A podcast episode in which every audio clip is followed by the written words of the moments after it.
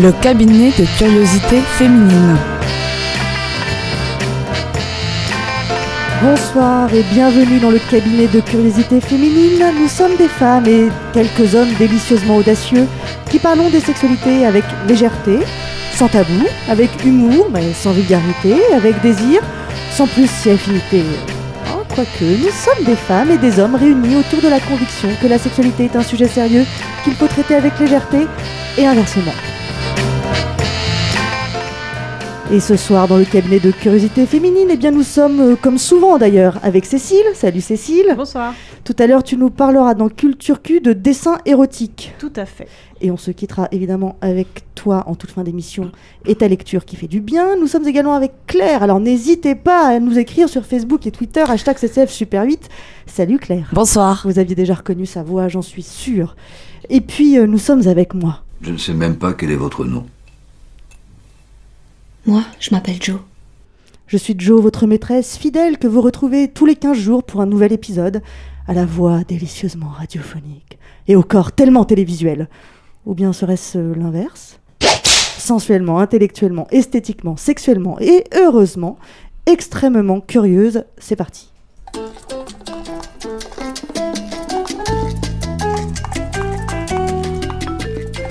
Si tu es une femme d'affaires renommée dans cette ville, tu as deux choix.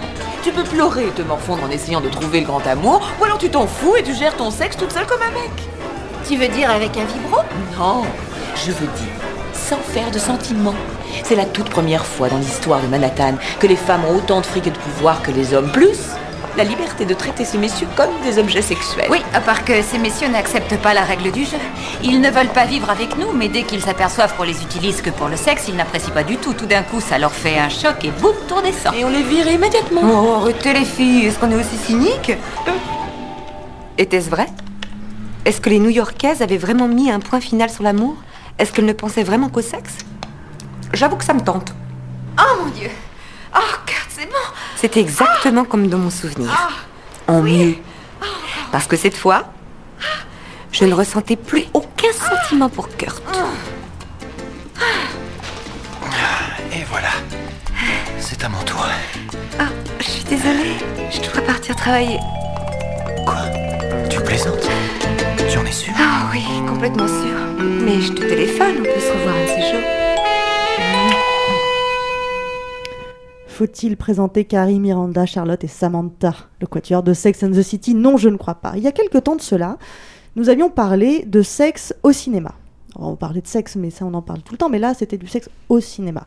Du coup, on s'était dit euh, qu'il y avait certainement beaucoup à dire sur la représentation de la sexualité et de la sexualité féminine dans les séries télé. Le, le petit écran nous dit tout de même des choses de nous-mêmes, euh, enfin je crois, fenêtre sur le monde, miroir de la société mais aussi véritable œuvre à décortiquer. Les séries télé ont fait du chemin depuis Dallas, je crois.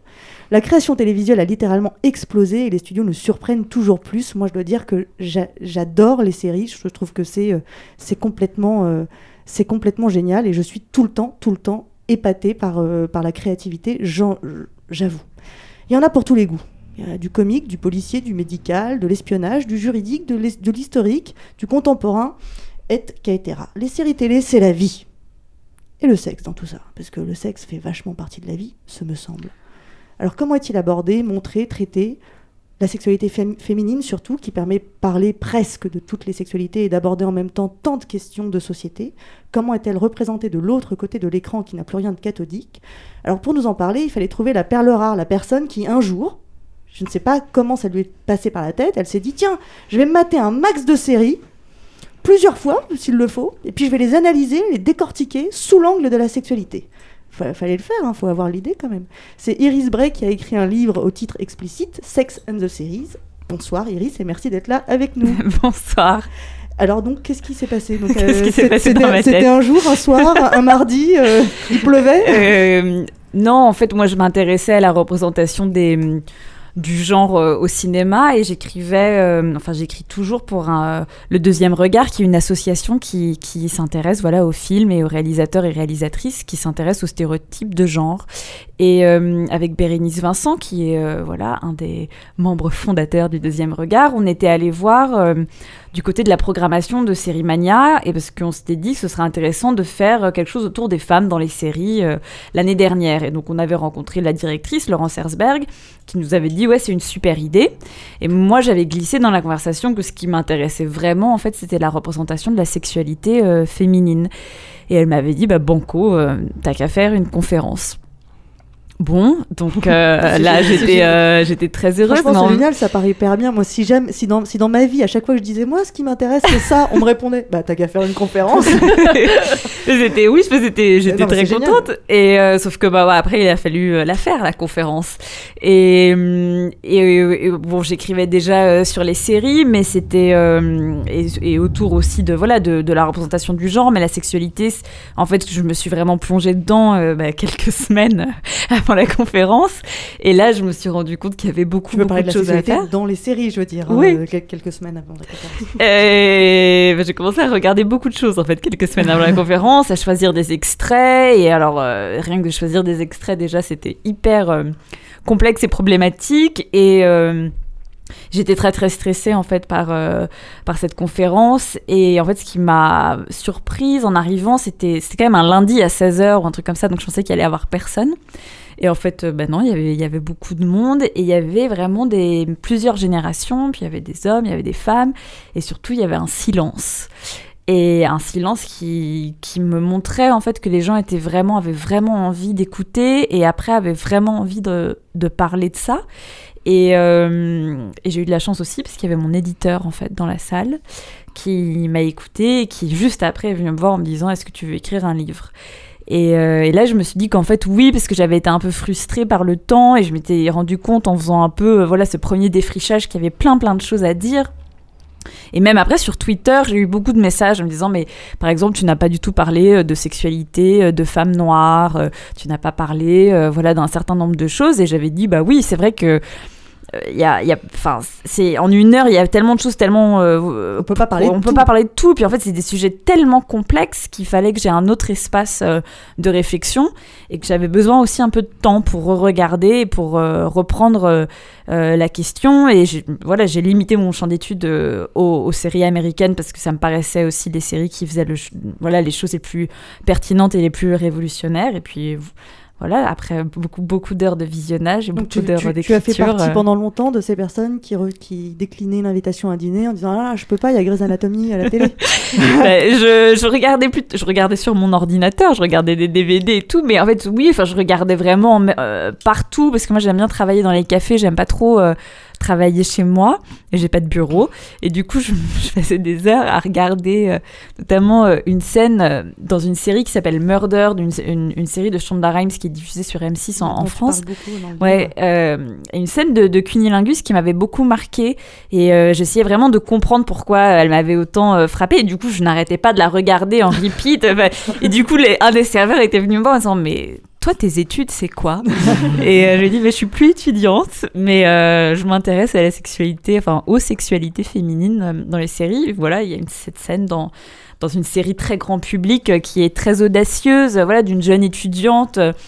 Euh, qui avoue déjà à ses, à ses amis qu'elle a jamais eu d'orgasme, ses amis lui disent bah t'as jamais eu le droit à un cunilingus, elle dit bah non, et du coup le, elle trouve un mec, et, ce qui devient son amant, et voilà, dans une scène assez érotique, en fait, elle, elle, elle écarte ses jambes, il est en train de lui parler, et elle lui dit « épelle-moi ce que tu me dis ». Et là, il y a genre quoi? Et là, genre « épelle-moi avec la langue ». Et là, on le voit descendre et épeler les mots avec euh, sa langue, ce qui nous rappelle aussi une, une, une, scène dans Cruel Intentions, euh, cette très mauvaise adaptation des liaisons dangereuses.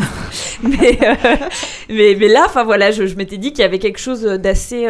même la manière dont c'était filmé, la manière dont elle l'écartait ses jambes, la manière dont elle le dirigeait, j'avais trouvé ça euh, assez passionnant. Est-ce que tu penses que les séries télé euh, sont un reflet de la société? Ou est-ce que, euh, comme souvent, comme souvent peut l'être l'art, c'est aussi un moyen de nous faire nous poser des questions, nous faire évoluer, nous faire nous faire avancer avec notre propre sexualité? C'est-à-dire c'est particulier, c'est un sujet extrêmement intime, mm. et pour autant, euh, on va regarder une série, on va s'attacher au personnage, et puis est-ce que ça nous, est-ce que ça nous permet de, euh, de questionner notre propre intimité? Enfin, je pense parce que en plus, je trouve que c'est vraiment le l'art parfait pour euh, pour parler de sexualité parce que les séries, ça, se- ça se dévore souvent dans son lit, ça, ça se regarde de manière assez C'est intime. complètement addictif. Euh, c'est addictif, euh, on décide avec qui on la regarde, c'est-à-dire qu'on peut la regarder en couple, mais pas seulement, on peut la regarder avec des amis, mais pas seulement, on peut le faire de manière solitaire. Enfin, donc voilà, c'est un plaisir en fait, je trouve, dans sa manière euh, d'être vécu, qui peut se rapprocher parfois euh, à des rapports sexuels. Puis il faut reconnaître qu'effectivement, il y a eu vraiment euh, il y a eu un moment euh, déclic, changement dans, dans l'histoire euh, de la série télé. Bon, là, on entendait Sex and the City qui, qui, a, qui a sonné, sonné le là d'une nouvelle génération. Mais moi, il me, je pense que déjà Friends, qui ne montrait rien, disait beaucoup de choses. Et que déjà, il y avait. Moi, j'étais très très étonnée. euh, Je me souviens dans Friends, je me disais, mais quand même, dès le premier épisode, c'était quand même culotté. C'est pas au bout de 5 ou 6 saisons où, on est, ça marchait très bien. Dès le premier épisode, on a un des personnages principaux qui nous explique qu'il va divorcer parce que sa femme, en fait, est lesbienne et qu'elle est enceinte de son enfant qu'elle va garder. Ça plantait quand même un décor de. euh, de euh, la- on, va, on va vous parler de choses dont on dont on parle pas d'ordinaire, non? Oui, mais enfin, pour moi, le, le problème avec Friends, c'est que, ok, utiliser cette, cette situation-là, elle est intéressante, mais la rendre toujours comique, elle l'est moins. Et quand même, on voit euh, le mariage hein, de la femme de Ross avec euh, euh, sa nouvelle femme. Et dans, c'est quand même le seul mariage où on ne s'embrasse pas, c'est-à-dire que quand même aux États-Unis il y a toujours le kiss the bride, hein, embrasser euh, la Ouais. mariée. Et bien là, non, parce que un baiser entre deux femmes qui s'aiment vraiment, et ben ce n'est pas représentable, alors qu'on va voir Jennifer Aniston rouler des pelles à Winona Ryder, parce que ça par contre c'est sexy. Et voilà, et ça, moi, ça me dérange en fait profondément dans, Friends. Même s'il y a des choses très drôles, mais je trouve que des séries peut-être comme Seinfeld, qui sont un peu dans les mêmes années, allaient plus loin dans les jeux de mots autour de la masturbation, disaient plus de choses. Friends, pour moi, ça reste un peu, euh, euh, un peu conservateur, même s'il y a des choses très très drôles. hein. Il y a des situations euh, extrêmement comiques, et c'est bien d'utiliser le rire pour faire passer certaines idées, mais pour moi, ça restait. voilà, il y avait quand même une marge de manœuvre. J'aurais bien aimé Je- qu'elle s'embrasse. Je- Écoute, j'avais même pas remarqué qu'elle s'était pas embrassée. Non, mais Mm. je- j'entends très bien. Je- C'est vrai que dans mon souvenir, et puis ça passe tout le temps, Friends. Donc, euh, dès que que t'as 5 minutes, que tu sais pas quoi faire, que t'allumes la télé, tu es sûr il y a un épisode de Friends sur une chaîne quelque part. Enfin, voilà. Euh, C'est vrai que ça m'arrive encore de me dire quand même, il y avait des, des situations qui étaient culottées. Donc je me dis, ils ont peut-être distillé des petites choses, l'air de rien, qui ont permis après euh, d'autres choses plus, effectivement, plus assumées. euh, euh, tout à fait d'accord. Euh, Tu parles très souvent, tu parles dans ton livre, et puis je t'ai entendu en parler à la radio, et euh, de cette scène que- que- qui, est, qui est à la fois très drôle et, euh, et absurde, où, euh, où Rachel et, et Monica euh, font un dessin de femme, dessin qu'on ne voit pas, et expliquent à Chandler les sept zones érogènes d'une nana et comment il faut les toucher, dans quel ordre, tout Mm. ça. Personne ne sait ce que c'est que ces sept zones érogènes. mais bon, mais mais quand même, ça, ça montre les questions, les questions que peuvent se poser les hommes. euh, en, en revanche, ça montre des femmes qui maîtrisent. Oui, c'est ça, surtout. Ouais, ça montre des femmes qui maîtrisent vraiment leur, leur sexualité, ce qui est quand même un peu. Enfin, faut. euh, elles Mais- sont censées avoir quoi, 30 ans et Elles sont. Tu connais tes 7 zones érogènes Bah, euh, Non, je, t'en as je 15, sais pas. Oui, ce que j'allais dire. Je ne sais pas quelles sont les, les sept. Et si on a, est-ce Bah, qu'on a toutes les Il mêmes? y a les 7 c'est nains, les 7 Et là- merveilles ah oui, du c'est monde, ça. les, les 7 samouraïs et les 7 zones érogènes. Mais ce que tu dis, en fait, c'est vraiment problématique parce qu'en fait, euh, même si ça montre deux femmes qui connaissent leur corps, c'est euh, hyper euh, normatif. Enfin, c'est-à-dire que toutes les femmes devraient avoir les sept mêmes zones et devraient être caressées de la même euh, façon. Et en plus, ce qui est terrible, c'est que ce dessin, on n'y a jamais accès.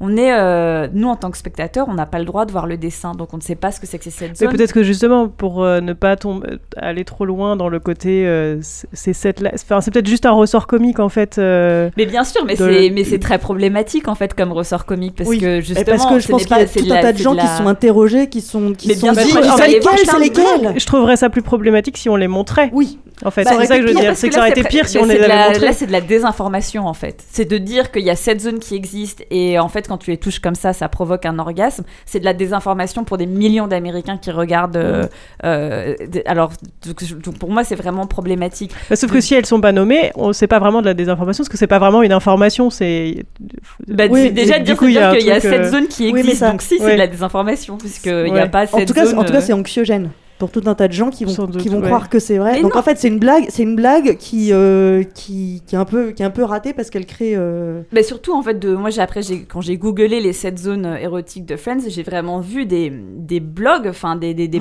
gens qui Ah oui, postaient en demandant, mais c'est quoi les 7 zones? Et du coup, enfin, et c'est pour ça que je dis ça, c'est- c'est-à-dire qu'en fait, ça provoque une, un questionnement Ouais. Euh, sur nous-mêmes.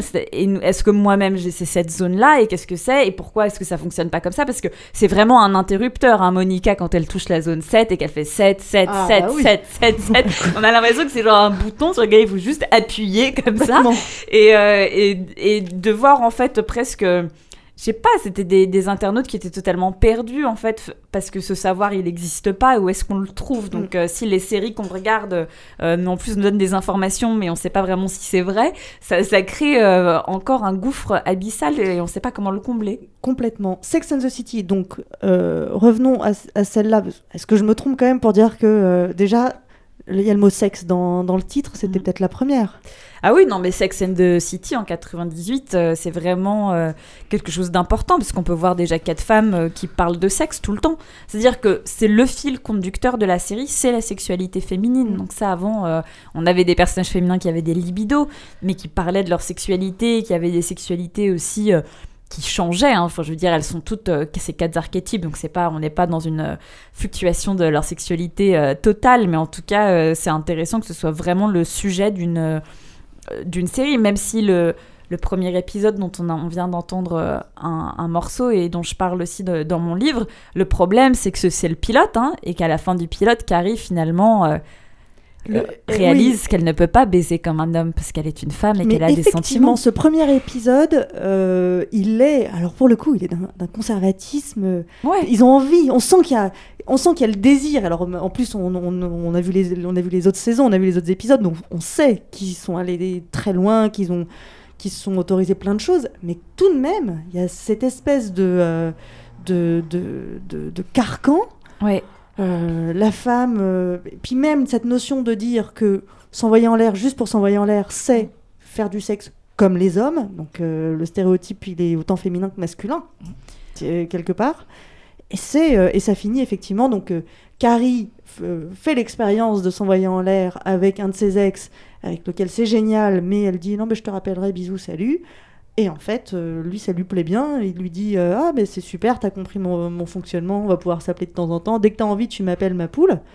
Et là, euh, ça lui fait de la peine, elle est triste parce qu'elle Mm. veut un amoureux, quoi, en gros. Mais là, ce qui est intéressant, c'est qu'on est vraiment dans la réflexion de la fin des années 90 et de la- des- du début des années 2000, c'est-à-dire que la sexualité féminine se construit comme le miroir de la sexualité masculine. C'est ça. Et c'est le, le titre de l'épisode, Can I have sex like a man? C'est-à-dire que on n'est pas du tout dans la, dans la représentation de sexualité qui serait construite euh, différemment euh, ou même pas en rapport. C'est-à-dire que ça doit toujours être un truc de symétrie. Et euh, voilà, ça nous montre aussi euh, que c'était un peu la, la réflexion de l'époque. Et même Samantha, dans cet épisode, à, un moment, alors elle, lève un mec, comme d'hab, on a l'habitude. hein. Samantha, si, si vous avez un doute, c'est euh, la plus libérée des quatre. Et elle, elle rentre avec un homme euh, qui, euh, avant de la déshabiller, lui dit Oui, mais bon, il faut que je me lève tôt demain matin, donc euh, tu partiras tout de suite après. Elle lui dit Oui, moi aussi, il faut que je me lève tôt demain matin, très bien. Et là, on, voit son regard qui, qui part un peu dans le vide avec une touche de tristesse. Alors heureusement, Samantha après a, bien évolué, mais même Samantha dans ce premier épisode, on on pouvait pas la, mettre dans, dans un rôle de femme totalement euh, décomplexée et qui assume parfaitement le fait de, de juste s'envoyer en l'air un soir. Donc ça a fait du chemin, mais euh, rien que Sex and the City, euh, du, de la première, du premier épisode que j'ai revu pour l'occasion de cette émission, j'étais j'étais très surprise d'ailleurs de voir ce conservatisme encore, euh, encore prégnant. Mais c'est ça, Sex and the City, et même comme Friends, c'est des séries qui ont, presque 20 ans. Ouais. Et, et, qui se passent aussi aux États-Unis. Donc euh, il y a un truc, en fait, je trouve que c'est assez ancré dans, un, dans une époque et dans une culture. Et. euh, euh, je enfin voilà, je trouve que c'est pas forcément le reflet de, notre société de 2016 euh, aujourd'hui. Enfin voilà, il y a un petit, on a, on a fait quand même un peu de chemin depuis, depuis Sex and the City et même par rapport aux nouvelles séries qui qu'on vo- voit maintenant euh, où euh, D'autant que Sex and the City, ça ouais. restait dans des- effectivement dans des archétypes. Les quatre personnages étaient vraiment Voilà, des archétypes. même- On, on montrait pas une, une réalité, mais bon, c'était une espèce de conte moderne qui a quand même euh, défriché pas mal, euh, Mm. Ouais, ouais, pas, mal, euh, pas mal de choses. Alors effectivement, tu, tu, tu fais bien. Et aujourd'hui Et en plus, c'est marrant parce que dans ton, dans ton livre, Iris, tu parles de tout un tas de séries dont peut-être, on, euh, pour- si on voulait être intelligent, on n'oserait pas en parler. Tout à l'heure, j'ai cité Grey's Anatomy. euh, tu vois, ça fait pas, euh, ça fait pas hyper intelligent. hein. On parle pas de, Grey's- on parle de quoi, The Wire. On parle, on parle pas de Grey's Anatomy quand on veut parler de séries dans un dîner avec des copains. Ouais, mais Hein Attends, Claire, elle fait, Claire, elle fait, elle fait une moue de la tête. Tu parles de quoi comme euh, Moi, je parle de Buffy. J'adore Buffy.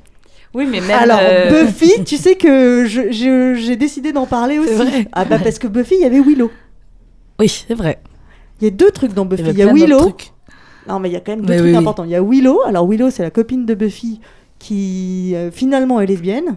Finalement. Ça, ça, ils aiment bien, les Américains, des femmes qui finalement sont lesbiennes.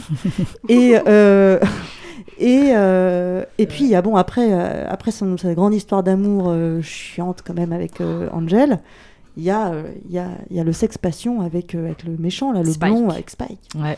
Bon, bref. Voilà, on a Bon. parlé. Alors, si j'avais. Tu vois, on a parlé de Buffy. Euh, non, mais- bah, non, mais je pense que tu, tu, tu soulignes en fait quelque chose d'assez important en fait qui est lié directement à la série. C'est-à-dire que la série, quand elle est euh, créée par des femmes et qu'elle est regardée par des femmes, elle est euh, perçue euh, comme un objet culturel De sous-catégorie. euh, de sous-catégorie. C'est-à-dire que euh, c'est considéré comme un art mineur par rapport au cinéma. Enfin, encore récemment, on lit des choses un peu aberrantes sur les séries, euh, voilà, qui ne sont, qui sont pas vues comme une catégorie d'art majeur. Shonda Rhimes, euh, donc celle qui, qui est la showrunneuse donc de Grey's Anatomy, de Scandal, qui produit euh, Murder, euh, c'est sûrement une des personnes qui a le plus changé la manière dont on regarde les sexualités à la télé Et américaine. tu l'expliques très bien. Alors, juste, est-ce que tu peux nous expliquer ce que c'est qu'une showrunneuse Une, donc un showrunner ou une showrunneuse, c'est aux États-Unis, c'est quelqu'un qui, qui fait partie de, de- du, qui dirige l'équipe de scénaristes, qui souvent produit l'émission et qui parfois réalise. Et dans le cas de Lina Dunham dans Girls, qui en plus joue.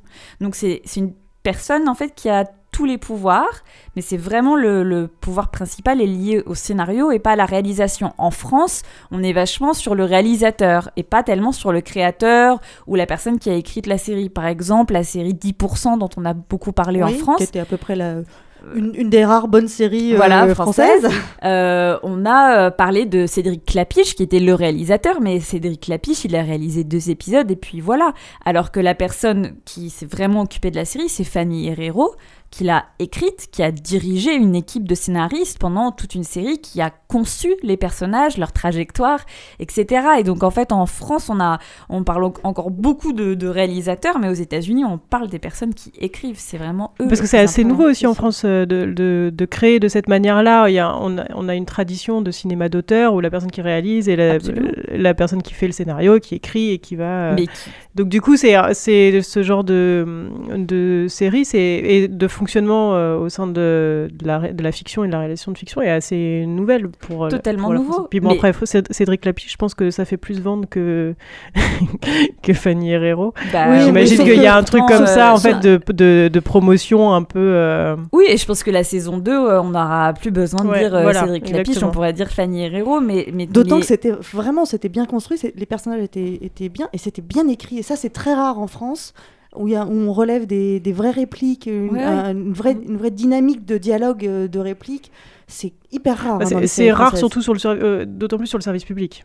Euh, Maintenant, Oui, Ca- Canal, oui, Canal qui- Plus euh, Absolument. progresse pas mal. euh, Arte aussi. Arte fait de, de super euh, choses aussi. euh. Mais, mais, je reviens à ce que tu dis parce qu'en fait c'est vraiment intéressant parce que c'est lié au cinéma parce que tout ça c'est la nouvelle vague Mm. et c'est euh, l'auteur euh, tout puissant Ouais. etc et les séries déstabilisent en fait justement ce mythe de l'auteur et cette, ce positionnement de l'auteur comme homme tout puissant qui fait ses caprices et qui décide tout parce que le d'être showrunner, c'est de, de diriger vraiment une équipe et de travailler en, en- avec son équipe dans l'écriture.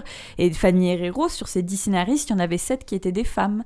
Et Mhm. euh, je trouve que ça, par exemple, c'est très intéressant de voir ça aussi en. France et de plus être dans le culte euh, de euh, la personne qui, qui se met euh, derrière la caméra ou qui pose la caméra. C'est d'ailleurs à Cannes, Ouda Benyamina qui a, qui a reçu la caméra d'or, qui a fait un super discours dont vous avez forcément entendu parler puisqu'elle a lancé euh, à je sais plus qui. Edouard, euh, qui, voilà. est le- qui est le qui s'occupe de la quinzaine des réalisateurs. Voilà, c'est ça, pour lui dire euh, que vraiment il en avait dans le pantalon. Il lui a- elle lui a dit T'as du clito. Donc vous avez forcément entendu parler d'elle, mais elle, dans son discours, qui est génial en plus, euh, elle parle de ça. Elle dit qu'il faut repenser le- le- le- la place euh, du, du scénariste en France. euh, Oui, alors par ailleurs, son film est extrêmement problématique et pour moi, ce n'est absolument pas un film féministe. Donc Non, non, mais c'est pas pour parler de ça, c'est euh, ouais. simplement pour, pour parler. Mais Alors qu'elle dis- reçoit la caméra d'or, donc elle pourrait être euh, ju- euh, justement en mode euh, le réalisateur tout-puissant, elle dit attention. Enfin, Oui, mais elle fait pas parler ses comédiennes, qui sont ses divines. Non, enfin, je sais, moi, je veux dire, ce, ce discours-là, j'entends, hein, c'est ce qu'il y a de novateur, oh, etc. personne ne fait jamais parler ses comédiens. Bah, elle les a fait monter Ah sur bah, c'est- scène. c'est déjà- Moi, je pourrais dire que je trouve que c'est déjà mieux que rien. Ouais, bah C'est- non, mais c'est que c'est comme. euh, enfin, c'est- moi, ça me fait penser à la vie d'Adèle. Enfin, ça me fait penser à. Voilà, il était là tout puissant avec ses deux comédiennes et en gros, il voulait pas partager. euh, Ah. Enfin, moi, bon, c'est c'est peut-être parce que j'ai vu ce film et que je l'ai vraiment euh, pas trouvé. Bon, si vous avez eu ce film, euh, ah bah non, il n'est pas encore sorti. Non, il sort euh, Voilà. fin août, mais là, il a été montré euh, à Paris au Forum des Images pour la reprise de la quinzaine des réalisateurs. Donc peut-être qu'il y a déjà plus de personnes qui ont pu avoir accès au Bon, film. Et, bah, et si vous l'avez vu et que vous nous écoutez, dites-nous ce que vous en avez pensé. Voilà. Ça, ça sera l'occasion d'une De- autre discussion. C'est un autre débat. Revenons à la série. Euh, donc, euh, de quoi on parlait? Ah oui, Shonda Rhimes. Ah oui, alors non, mais elle, elle, elle est. Il y a quelque chose de d'engagé dans. euh, Ça a l'air de rien, parce que moi, j'avoue que, qu'évidemment, comme tout le monde, je suis amoureuse de Docteur Mamour. Euh, et que oui, euh, oui, je trouve que mince, comment il s'appelle l'autre? Attends, Docteur Glamour. et que Docteur Glamour est tout à fait séduisant. et mais je me rends pas compte à quel point c'est à quel point ce que je regarde quand je regarde Grey's Anatomy ou euh, ou Scandale, Hmm. je me rends pas compte à quel point c'est politique et, et c'est engagé et c'est féministe et il se passe des choses. Est-ce que tu peux nous raconter euh, toute cette histoire autour du mot vagin D'accord. Alors, euh, C'est un mot que là, j'ai le droit de dire. Du mot vagin. Bon, alors, sur, donc, les, sé- les séries de Shonda sont montrées aux États-Unis sur une chaîne qui s'appelle ABC, qui est l'équivalent de notre France 2. Et du coup, tous les scénarios passent par une commission de censure qui s'appelle la FCC, qui veille à ce que le langage utilisé euh, soit euh, bien dans les cadres, euh, voilà, soit- respecte certains codes moraux américains. Et notamment autour euh, du mot, par exemple, le mot clitoris est systématiquement bipé. Et le mot vagin a le droit d'être dit que, c'est- que s'il est dans un contexte médical et qu'il n'est donc pas associé à quelque chose de sexuel. Et dans un épisode de Grey's Anatomy, euh, un des médecins qui s'appelle Miranda Bailey accouche et euh, il y a un interne qui regarde l'accouchement et un peu de manière médusée. Et là, elle veut lui dire arrête de regarder mon vagin. Mais sauf que comme le contexte donne l'impression que le vagin est un objet sexuel, que, puisque c'est un homme qui le regarde, euh, Shonda Rhimes n'a pas eu le droit d'utiliser le mot vagin, alors que le mot pénis était utilisé 17 fois dans ce même épisode. Et elle a donc dû inventer un mot pour que Miranda Bailey puisse dire cette réplique. Elle dit Stop looking at my vajayjay. Donc elle invente le mot euh, vajayjay pour détourner finalement cette commission de Mais censure qu'elle pro- qu'elle- prononce, comme oui, vajayjay. mais- mais... tout le monde comprend qu'elle veut dire vagin, puisque enfin le, le plan est explicite, on voit très bien ce qu'il regarde. Mais elle, elle prononce ce, ce faux mot euh, sereinement ou elle Voilà. le prononce? Ah, D'accord. Non, non, elle dit Comme stop si de rien comme si de rien n'était. Comme si elle disait euh, mon kiki quoi. Oui, voilà, Et exactement. sur la- dans la traduction française qui est, je sais pas, c'est diffusé sur euh, TF1, Grey's Anatomy. Ouais. Euh, Et c'est- ça a été Je euh, pense que c'est traduit. euh, vajayjay. Je pense qu'ils gardent. euh, bah, il- Non mais en français, comment ils disent en français? C'est doublé en français. bah, ça doit être va- vajayjay, tout simplement. Bon, c'est- ok, ok, ok. il y a- Ouais. il, faut, il faut aller chercher Euh. ça. euh, c'est pareil. Si vous nous écoutez, voilà, il faut, il faut chercher ça. C'est une bonne. J'imagine. En même temps, Mais- ça me fait rire, mais c'est c'est pathétique. Mais, mais non, mais en fait, c'est assez intéressant parce que ça montre qu'on a vraiment besoin de, de néologismes et que là, on manque dans la langue de, de manière de dire euh, plusieurs mots euh, euh, pour parler de l'anatomie féminine. Et ce qui est en fait passionnant, c'est que le mot a été repris par Oprah Winfrey, qui, est, qui a un show hyper connu aux États-Unis. Et elle-même a utilisé le mot JJ et du coup c'est un mot qui est rentré dans la langue courante. Et, dans le livre que Shonda Rhimes a, a écrit cette année qui s'appelle Year of Yes elle explique qu'elle est très fière que son métier ce soit d'inventer des nouveaux mots. Et, euh, et, en fait, finalement, c'est ça aussi d'être showrunner, c'est de, de, créer euh, un nouveau langage pour pouvoir euh, parler de sexualité féminine. Mais c'est ça me rend triste plus que que qu'elle soit encore enfin elle devrait enfin j'en sais rien je dis pas je vais pas dire elle devrait mais pourquoi est-ce qu'on se bat pas plutôt pour utiliser pour avoir le droit d'utiliser les vrais mots? Il existe plein de mots pour parler de nos organes sexuels et, et, corporels et si on a besoin d'inventer des nouveaux mots. Enfin, en fait, je trouve, je trouve ça terrible, quoi. Bah, c'est comment est-ce que tu vis euh, dans un pays où il y a une censure euh, bah, extrêmement forte et des lobbies extrêmement forts aux États-Unis? Mais de toute façon, un, le premier chapitre de mon livre est que sur le langage. Ouais. ouais. Parce que ça me paraît en fait être la première question qu'il faut se poser. Comment est-ce qu'on nomme et comment est-ce qu'on dit et dans quelles conditions et pourquoi est-ce que certains mots sont tabou, tout simplement. Le, surtout qu'à partir du moment où le, le, le langage euh, est, précurseur aussi de la pensée et, façonne la pensée. Donc à partir du moment où on ne peut pas employer le mot vagin, euh, le mot vulve, le mot clitoris, on ne peut pas parler de sexualité. En fait, c'est une forme de... C'est un non-sens de se dire j'invente des nouveaux mots et donc je vais faire avancer le, le discours sur la sexualité. J'ai l'impression qu'on fait, on fait plutôt reculer le bah non, parce qu'en fait, elle a quand même réussi à faire passer euh, le, message. Elle a Oui, parce qu'elle n'a pas le choix de, Mais, par exemple, euh, le mot vulve est dit dans Friends. Le mot vulve euh, est dit par, par Ross parce que il est en plein débat avec une nouvelle, sa nouvelle copine et elle lui dit ah talk dirty. elle veut dire dis-moi des, des, mots un peu cochons. Et lui commence à lui parler de sa journée en lui disant bah alors j'ai tu vois elle est là genre non non mais arrête tu vois, ne me parle pas, parle-moi vraiment de sexualité, de cul. Et là, il lui répond le mot vulve. et là, par exemple, c'est, euh, c'est, passé par euh, la commission. Donc euh, voilà, ça dépend. Voilà, c'est, incroyable. Cette commission décide de, de, ce qu'on peut entendre. Ah, après, souviens-toi, Cécile, quand on a fait l'émission sur, sur le cinéma, euh, toute, euh, toute cette période euh, où justement la loi Hayes était, était encore en, mhm. activité, le, toute cette censure a permis énormément de créativité qui aussi était autant de façons de, de combattre la censure et de, et de, la, de, la, tourner en ridicule. Donc est-ce que, est-ce que, enfin c'est quand même un peu ridicule, Vajeja. Hein, donc bah oui, je trouve ça très. Oui, mais est-ce que, du coup, est-ce que du coup, c'est pas aussi une façon de, euh, de tourner en ridicule euh, le, le, la pudibonderie d'une société? Bah après oui, je comprends parce que en fait quelque part elle a pas trop le choix et que c'est soit ça, soit euh, on, on, parle. Soit il y a plus de vagin. Soit il y a plus de vagin et il y a plus cette scène n'existe plus. Mais c'est plus ma réaction, c'est plus par rapport à la réaction de se dire elle est fière de d'être fière de, ça parce que euh, oui après attends là c'est juste attends, attends. c'est Iris qui nous relate il faudrait que Chandarine soit là et qu'on discute avec elle. N'extrapolons bah, pas. bah si je pense qu'elle peut être fière parce qu'en fait elle est un, elle est une artiste qui contourne la censure oui et je pense qu'elle est fière de, elle est fière de, de, de, contourner la censure et elle est fière de parce qu'il y a beaucoup de il y a vraiment une dimension euh, très engagée et très politique dans, dans, tout, dans tout ce qu'elle fait. Il y a tout un rapport dont tu parles d'ailleurs dans le livre, tout un rapport aux femmes noires aussi, mmh. Euh, pas seulement leur, sexualité, mais euh, leur, euh, leur, leur, positionnement social. Bah, déjà, en fait, elle a juste mis deux héroïnes noires dans, en prime time aux États-Unis. mais voilà. Donc, après, après, ils ont aussi un président. Hein, donc, oui, mais enfin, bon, à la télé, c'était pas arrivé depuis les non, années non, mais bien sûr. Donc, mm. en fait, c'est quand même d'avoir une héroïne euh, noir aux États-Unis, c'est énorme. Et je pense que ça, par exemple, ça fait vraiment aussi bouger les, choses et la représentation. Et en plus, c'est des héroïnes qui ont des, notamment dans Murder, euh, Annalise Keating, qui a vraiment une sexualité. Euh, enfin complexe, euh, qui évolue, euh, pleine de surprises. Mm. Et euh, Annalise Keating, on la découvre quand même à son bureau, assise sur son bureau, et il y a un homme entre ses jambes. C'est un des premiers plans de la série. Donc en fait, on découvre quand même une héroïne qui sait prendre son plaisir dans un lieu où elle travaille. Donc c'est quand même toujours des femmes intelligentes, qualifiées pour ce qu'elles font et euh, qui en plus euh, ont euh, une sexualité qui existe euh, dans la trajectoire du personnage. On est bien loin de Cosby Show. Bon, tout ça, euh, ça reste quand même culturel.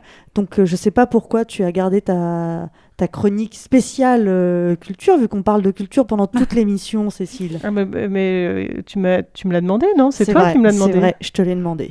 C'est de la culture? Mais non, c'est du cul. C'est culture cul. Dans une petite galerie de la rue Quincampoix à Paris, eh bien, je suis allée voir le striptease de Yona Vautrin. Et oui, Yona Vautrin est, dans la vraie vie, une designer industrielle reconnue.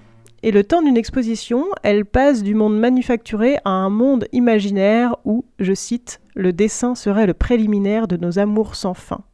Et elle nous offre 100 figures libres et surtout coquines et de son feutre noir à pointe fine, elle trace les contours de personnages au corps frêle et à grosse tête. Le terme grosse tête étant employé ici comme une description physique et non psychique des susmentionnés personnages. Les habitants de cette joyeuse tribu sont principalement en couple, parfois seuls, et parfois encore en formation que l'on pourrait qualifier d'orgiaque. Les combinaisons sont multiples et libres, et avec leur air de ne pas y toucher, ils s'en donnent à cœur joie ces petits êtres mutins. Ils sont patineurs, danseurs, acrobates, matadors ou funambules, tous portés sur la chose.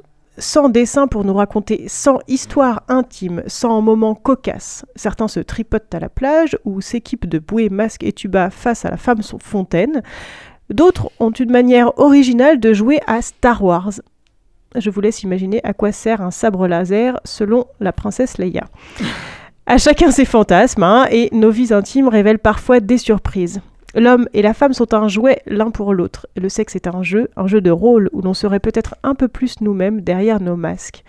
Et ces petits personnages sont nés alors que Yona entretenait une relation à distance avec un homme. Elle lui envoyait ponctuellement des dessins coquins pour l'amuser, plus drôle et subtil qu'un sexto, dit-elle. Elle a conservé la spontanéité des premiers dessins et le trait naïf qui cache bien son jeu. Les sexes ne sont jamais montrés, mais les situations n'en sont pas pour le moins bur- burlesques et osées. Elle se joue des clichés de certaines pratiques sexuelles et s'amuse de nos fantasmes.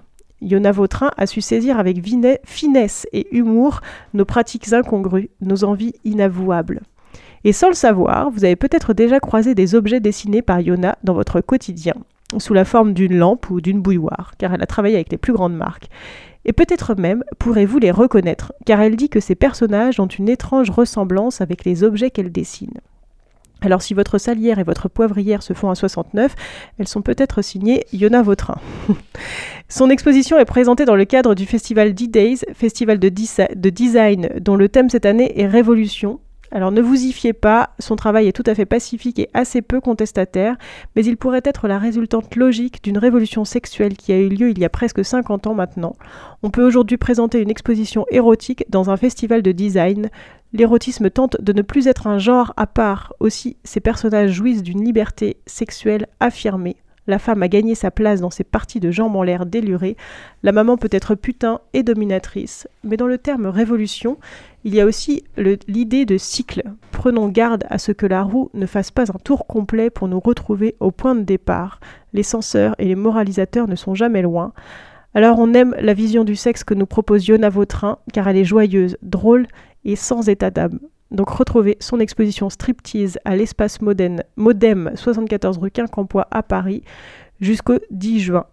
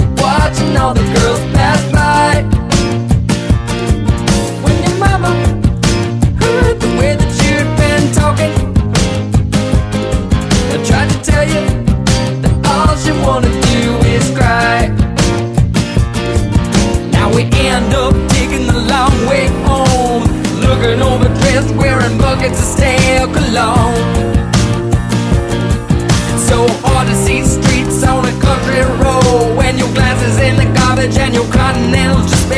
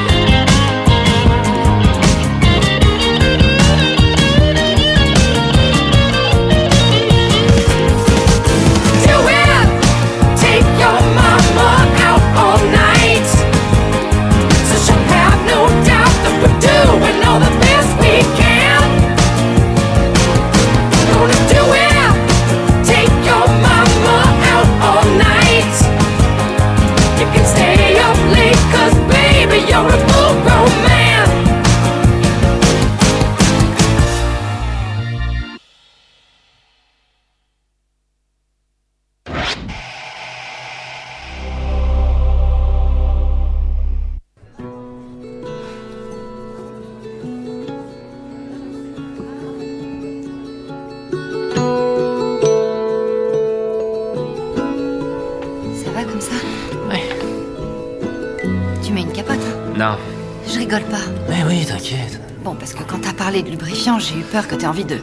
de faire ça, justement. Tu peux pas arrêter, s'il te plaît, c'est très désagréable. Je te remercie. Comme tu voudras. Voilà, tiens. C'est bon, je préfère ça. C'est mieux. D'accord. Désolé. Je peux rester un peu dans cette position? Oui. Tu veux que je bouge un peu plus ou ça va? Quoi? Tu veux que je bouge un peu plus? Je sais pas, peut-être dans le bon axe Non, non, t'inquiète pas, c'est c'est très bien comme ça, t'as pas besoin d'en faire plus.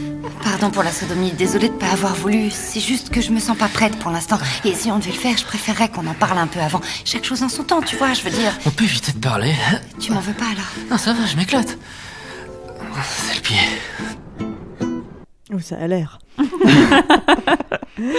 Euh, Girls, de mon point de vue, qui n'y connaît rien évidemment, hein, mais euh, Sex and the City Girls, c'est peut-être deux, deux séries euh, qui, qui ont marqué euh, l'histoire de la de, de, de, De la représentation. de la représentation merci de la sexualité féminine dans les dans les séries télé Oui. je, je me tourne vers, vers, la, vers la professionnelle Euh, oui, oui, bah, je pense euh, clairement. Enfin, en tout cas, euh, Lina Dunham ose parler en fait de sexualité féminine qui sont pas tout le temps dans la performance comme on l'entend là. C'est des C'est ce que j'allais dire. sexualités. On entend, pardon de t'interrompre, mais en fait, j'ai fait exprès de choisir, Ouais. dans, dans les deux extraits, j'ai fait exprès de choisir euh, le pilote à chaque fois, le premier épisode de la saison 1. Bah, Et franchement, on entend une nette différence. Il s'est il s'est passé, bon, ok, il s'est passé 20 ans. euh, ouais. Bah oui, on est, oui, on est vieille, Cécile, oui. Non, mais ça, montre vraiment aussi euh, un tournant. C'est-à-dire que là, on a une héroïne euh, déjà qui ose dire qu'elle sait pas trop comment faire l'amour, qu'elle sait vraiment pas du tout euh, comment jouir. D'ailleurs, c'est vraiment quelque chose qu'on entend très rarement dans Girls. C'est des femmes qui jouissent quand elles sont avec un homme. On voit des femmes qui se masturbent. Mais Lina Dunham, on l'entend une fois avoir. Enfin, donc son, son personnage s'appelle Anna. On l'entend une fois avoir un orgasme, mais c'est hors champ. Euh, et du coup, ça montre voilà qu'il y a cette espèce de, c'est un personnage qui est en, qui en tout cas dans le pilote a vraiment envie de faire plaisir à son partenaire et comprend pas comment. Et ce qui est très drôle et, c'est assez marrant de les entendre doubler aussi, c'est qu'ils parlent pas du tout la même langue et euh, ils se comprennent absolument pas et ça devient de pire en pire en fait cet échange.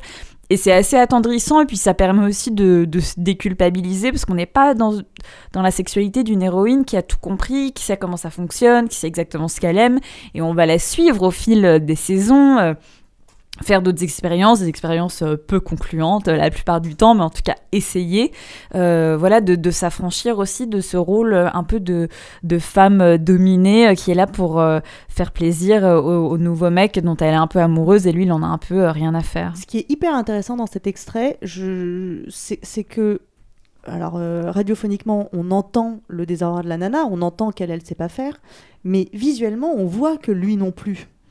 On voit que euh, en tant qu'homme, il, est, assez stéréotypé dans son, dans son rapport. Alors au début, il essaye quelque chose. euh, il, dit euh, Je te donne un conseil, ne sois jamais l'esclave de personne, sauf la mienne. Il essaye des trucs.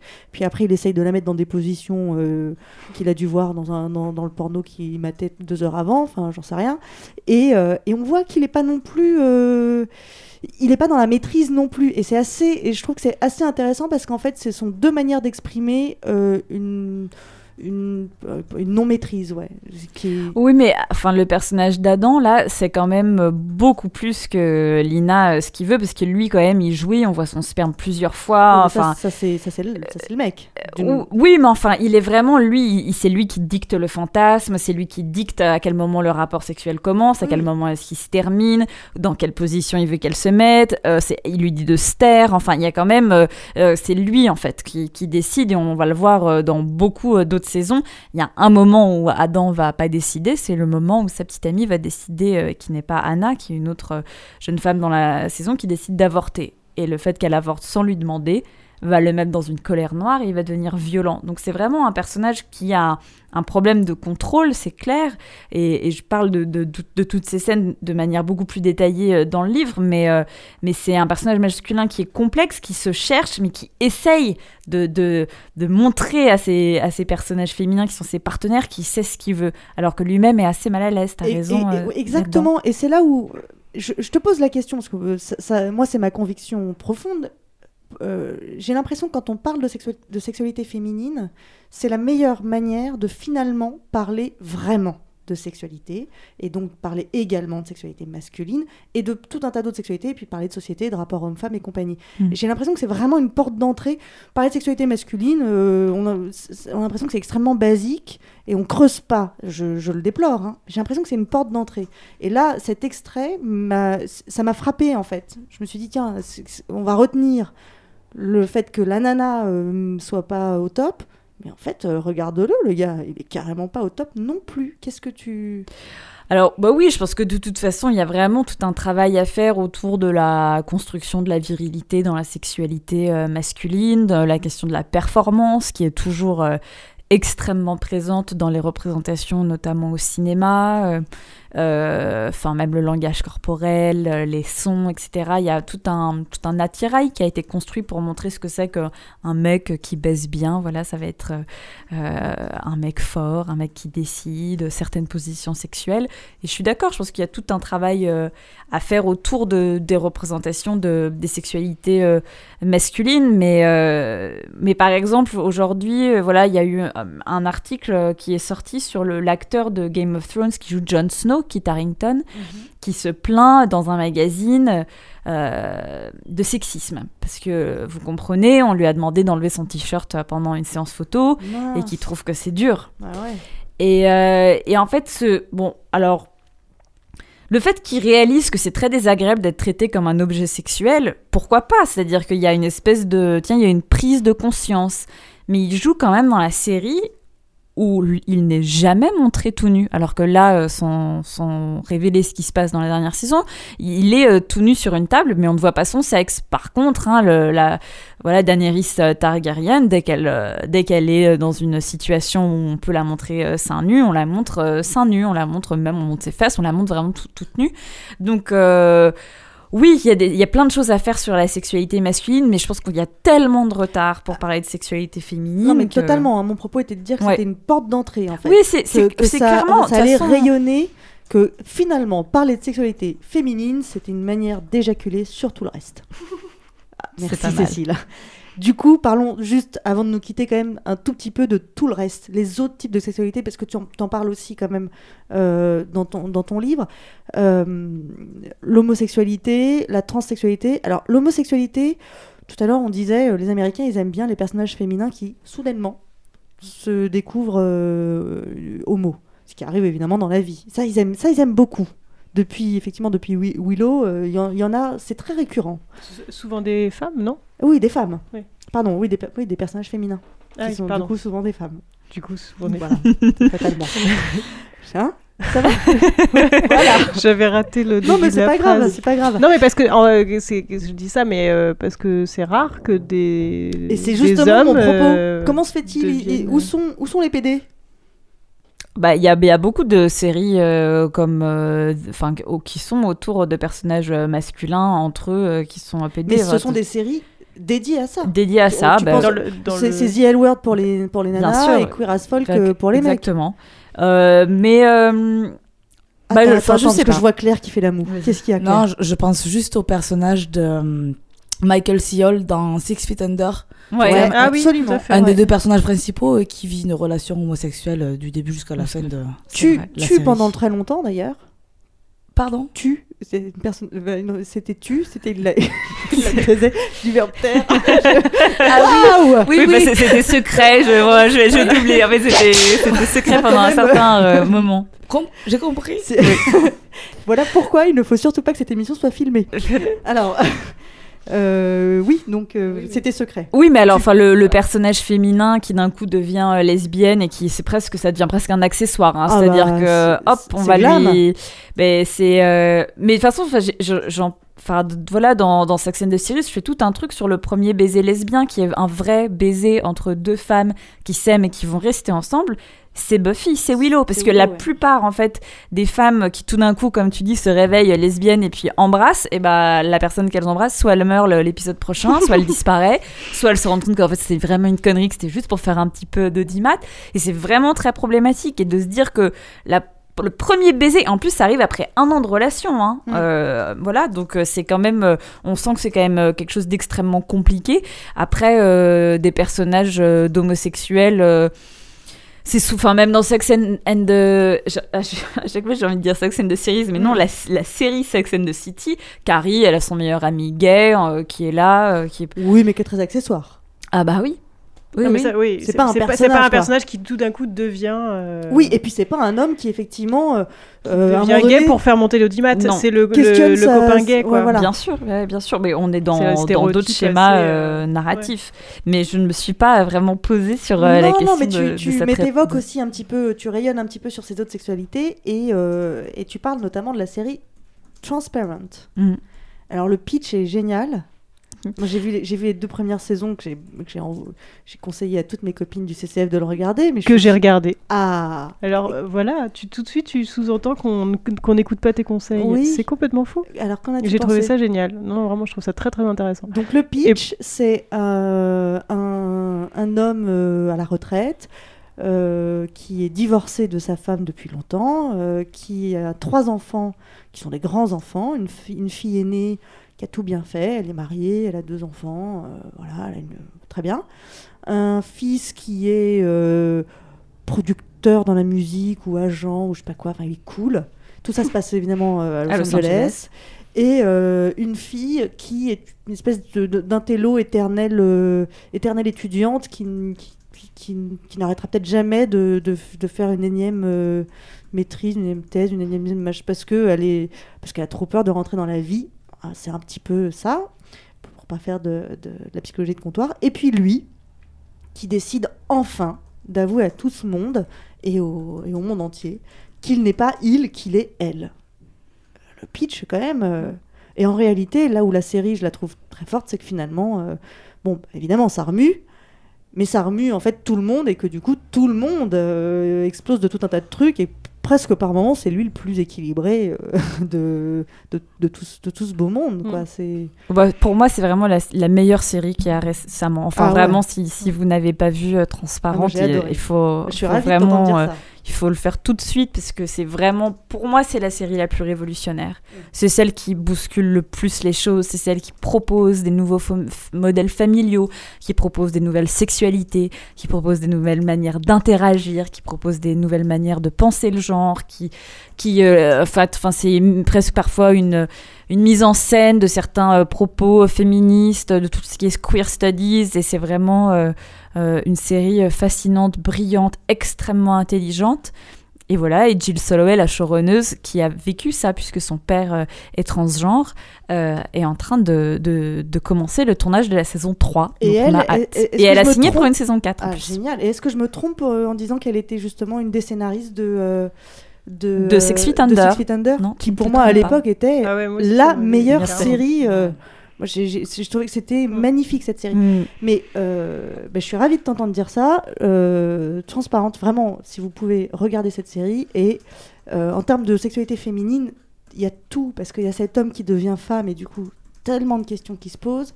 Il y a la, sex- la sexualité féminine euh, des, des seniors, parce qu'il y a, il y a son, ra- son rapport à son ex-femme, Mm. Qui n'est autre qu'Angela Bauer, quand même. Bon, Madame est servie, bravo tout le monde. Euh, oh là là, quand même, mince.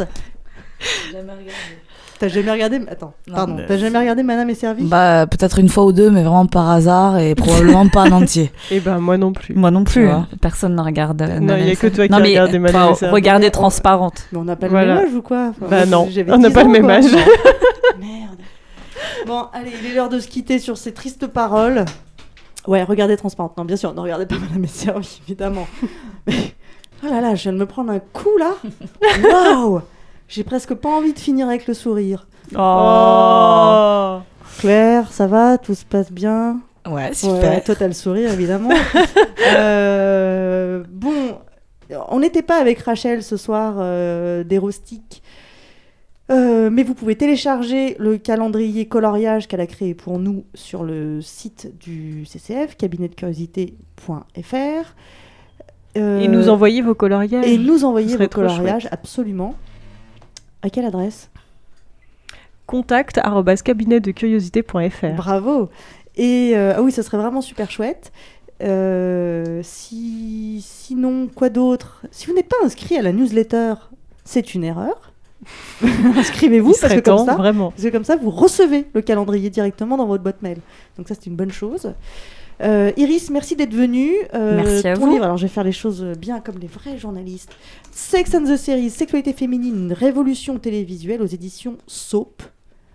Voilà, j'ai tout bien dit. Oui. Ils, font tout comme ça Ils font tout comme ça, les, vrais parfait. journalistes qui regardent pas euh, Madame est servie. Et si vous, regardez, si vous avez regardé Madame est servie dans votre vie, dans votre jeunesse, franchement, mettez-moi un petit pas, mot, pas. un petit mot sur les réseaux sociaux parce que je me sens extrêmement seule. Euh, voilà, euh, c'est l'heure de se quitter. Retrouvez-nous donc cabinetdecuriosité.fr. Culture Q, c'était l'exposition Striptease à l'espace Modem, 74 rue Quincampoix, dans le 3e arrondissement de Paris. C'est jusqu'au 5 juin. Jusqu'au 10 juin. D'accord, donc c'est pour ça que tu m'as mis jusqu'au Alors c'est jusqu'au 5 juin. Alors c'est un peu compliqué. Ah ouais, mais attends, voilà. attends, du... c'est juste C'est ça. J'ai tout marqué déjà. Voilà, sur le... Ok. retrouver toutes les dates, euh, horaires, Du tout 31 ça. mai au 5 juin, de midi à 20h, dans le cadre du festival D-Days. Nocturne le mercredi 1er juin, soir. donc ce soir jusqu'à 22h. Donc dès que c'est terminé, vous foncez. Et du 6 au 10 juin, c'est de 14h à 19h. Voilà, donc en gros, jusqu'au 5 juin, c'est à partir de midi 20 et jusqu'à 20h. Et jusqu'au 10 juin, c'est Donc, voilà. 14-19. C'est extrêmement simple. Bref. Enfin, de toute façon, renseignez-vous avant d'y aller, avec le temps qu'il fait, euh, ça Bah, en même temps, c'est pas très grave. C'est requin campois. Il y a plein d'endroits, euh, il y a plein de choses à faire autour. Si jamais vous y allez et que c'est pas ouvert. Mais allez-y vraiment. C'est gratuit et c'est vraiment très chouette. Merci Cécile. Ok. Euh, nos prochains ateliers, eh bien écoutez, à Toulouse, c'est le 10 juin. C'est une rencontre publique sur le thème Quelle sexualité vit-on? aujourd'hui en dehors de l'hétéronorme Cette rencontre s'inscrit dans le cadre de la journée d'études universitaires. Cette journée d'études, elle est le 14 juin, donc c'est un peu compliqué. La rencontre, c'est le 10 juin, mais la journée d'études universitaires, c'est le 14 juin. Voir, montrer, regarder l'exhibition de Courbet euh, regarder l'exhibition, pardon, voir montrer, regarder, deux points. Mais pourquoi elles sont mortes de rire à ce point-là? Faut pas exagérer, c'est pas si drôle que ça. L'exhibition de Courbet honnête, qui aura lieu à l'université Le Mirail. Euh, voilà, je crois que je vous ai tout dit. Et nous, à Paris, c'est le 25 juin, nous parlerons des orgasmes féminins. euh, et on cherche des gens pour en parler, parce que nous, moi, je connais rien. Non, hein?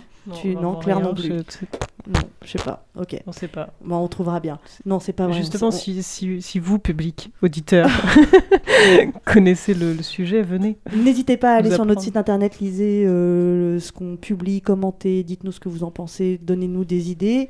Euh, si vous avez des idées de lieux justement pour accueillir nos ateliers, bah écoutez, euh, balancez parce que c'est toujours un petit peu compliqué à trouver. Si vous voulez nous aider autrement, bah, n'hésitez pas à cliquer sur le bouton faire un don, qui comme son nom l'indique permet de faire un don. Notre prochaine émission, c'est le 15 juin, et justement, après Transparente, eh ben, nous, nous vous proposerons d'entrer dans la transe et nous parlerons des transsexualités. De la transsexualité. Oh, je ne sais pas, on verra si c'est singulier ou C'est pluriel. pas mal d'être transsexualité. Il y a plein de manières d'être transsexuel. Tu en sais des choses. Bah euh, oui, j'ai pas l'air comme ça, mais. Bon, et, et la dernière émission de la saison sera sur le thème Est-ce que c'est normal si Parce qu'on s'est dit qu'en fait, euh, on était tous un peu pareils, on se posait tous ce, type de questions.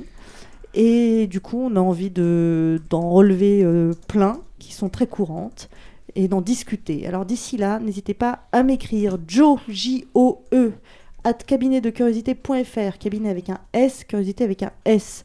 Et euh, faites-moi part de vos questions et de vos témoignages au sujet de ces questionnements. Est-ce que c'est normal? Si.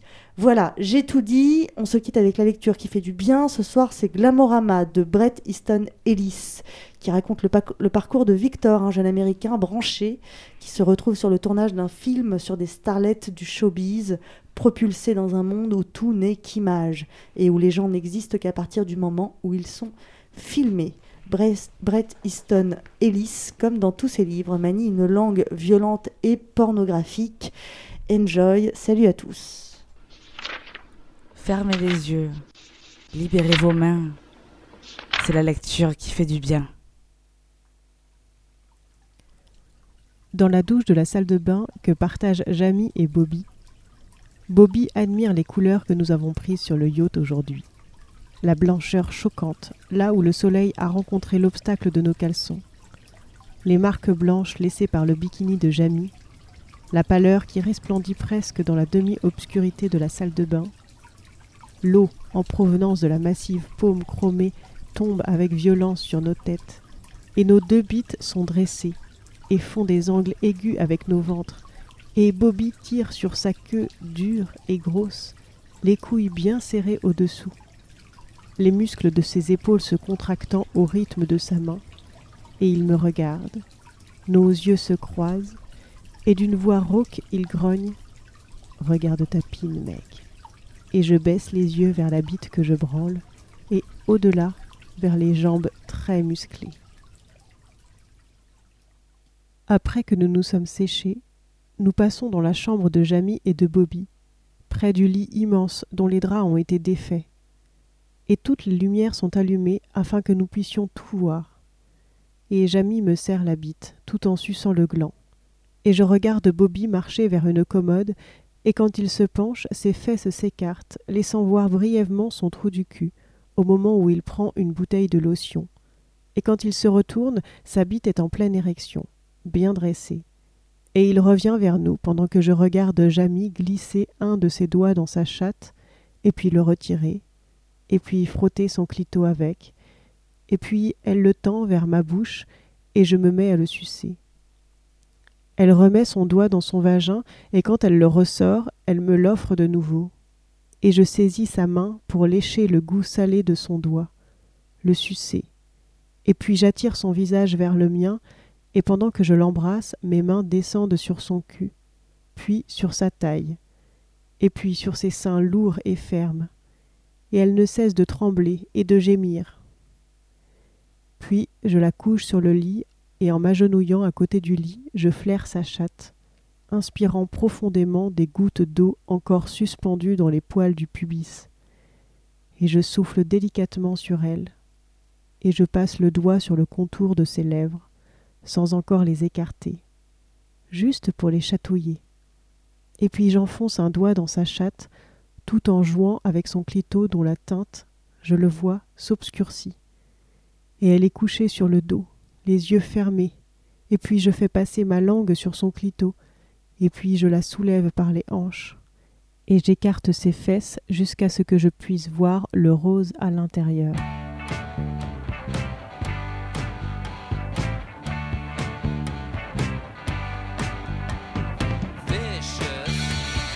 Lève-les, dit Bobby. Et je lève les hanches, et il passe rapidement une serviette sous mon cul, et j'effleure les contours de sa poitrine, passe un doigt sur la ligne qui coupe son corps en deux, et il écarte mes jambes tout en se penchant sur moi pour m'embrasser sur la bouche de ses lèvres épaisses et humides. Et un, puis deux doigts commencent à aller et venir dans mon trou du cul, et nous sommes tous les deux luisants de sueur, et ma tête repose sur les genoux de Jamie, et elle me tient en murmurant des choses à l'oreille en se penchant pour me branler. Je marque bout en regardant attentivement Bobby, qui a un visage dépourvu d'expression. Et je ne suis pas très sûre du nombre de doigts que j'ai dans le cul maintenant. Et sa main se met à imprimer un mouvement circulaire, ses doigts s'enfonçant plus profond jusqu'au moment où je dois lui attraper le poignet en murmurant Doucement, mec, doucement. Et de son autre main, il continue à me pincer les tétons jusqu'à ce qu'il soit douloureux et irrité. Et ma tête est coincée sous l'aisselle de Jamie et il faut que je bande tous mes muscles pour ne pas jouir trop vite. Je repose la tête. Tu veux que je te baise demande-t-il. Ouais, baise-moi. Jamie observe attentivement Bobby glisser d'arrière en avant sa bite, longue et grosse, dans mon trou du cul. Et puis, peu à peu, il augmente la durée et la profondeur de ses poussées, retirant sa queue presque entièrement, et puis la fourrant à fond de nouveau, sa bite pompant sur ma prostate, et j'ai les yeux tournés vers lui, et je crie, et ses abdominaux se contractent à chaque poussée, et il essaie de se stabiliser en s'appuyant sur mes épaules, les muscles de ses bras se gonflant dans l'effort, les sourcils froncés, et son visage, habituellement impassible, se contracte brièvement sous l'effet du plaisir. Ouais, baise-le, baise-le plus fort, psalmodie Jamie. Bobby continue à faire entrer et sortir de moi sa bite, tous les deux grognant d'aise, l'intensité croissant, et je hurle, pris de convulsions incontrôlables, tous les deux lancés dans des ruades sauvages au moment où j'éjacule sur mes épaules et sur ma poitrine, tandis que Bobby continue à me baiser, mon anus se contractant sous les poussées de sa bite. Ouais, ça y est, ça y est mec, grogne Bobby, qui jouit et s'effondre sur moi.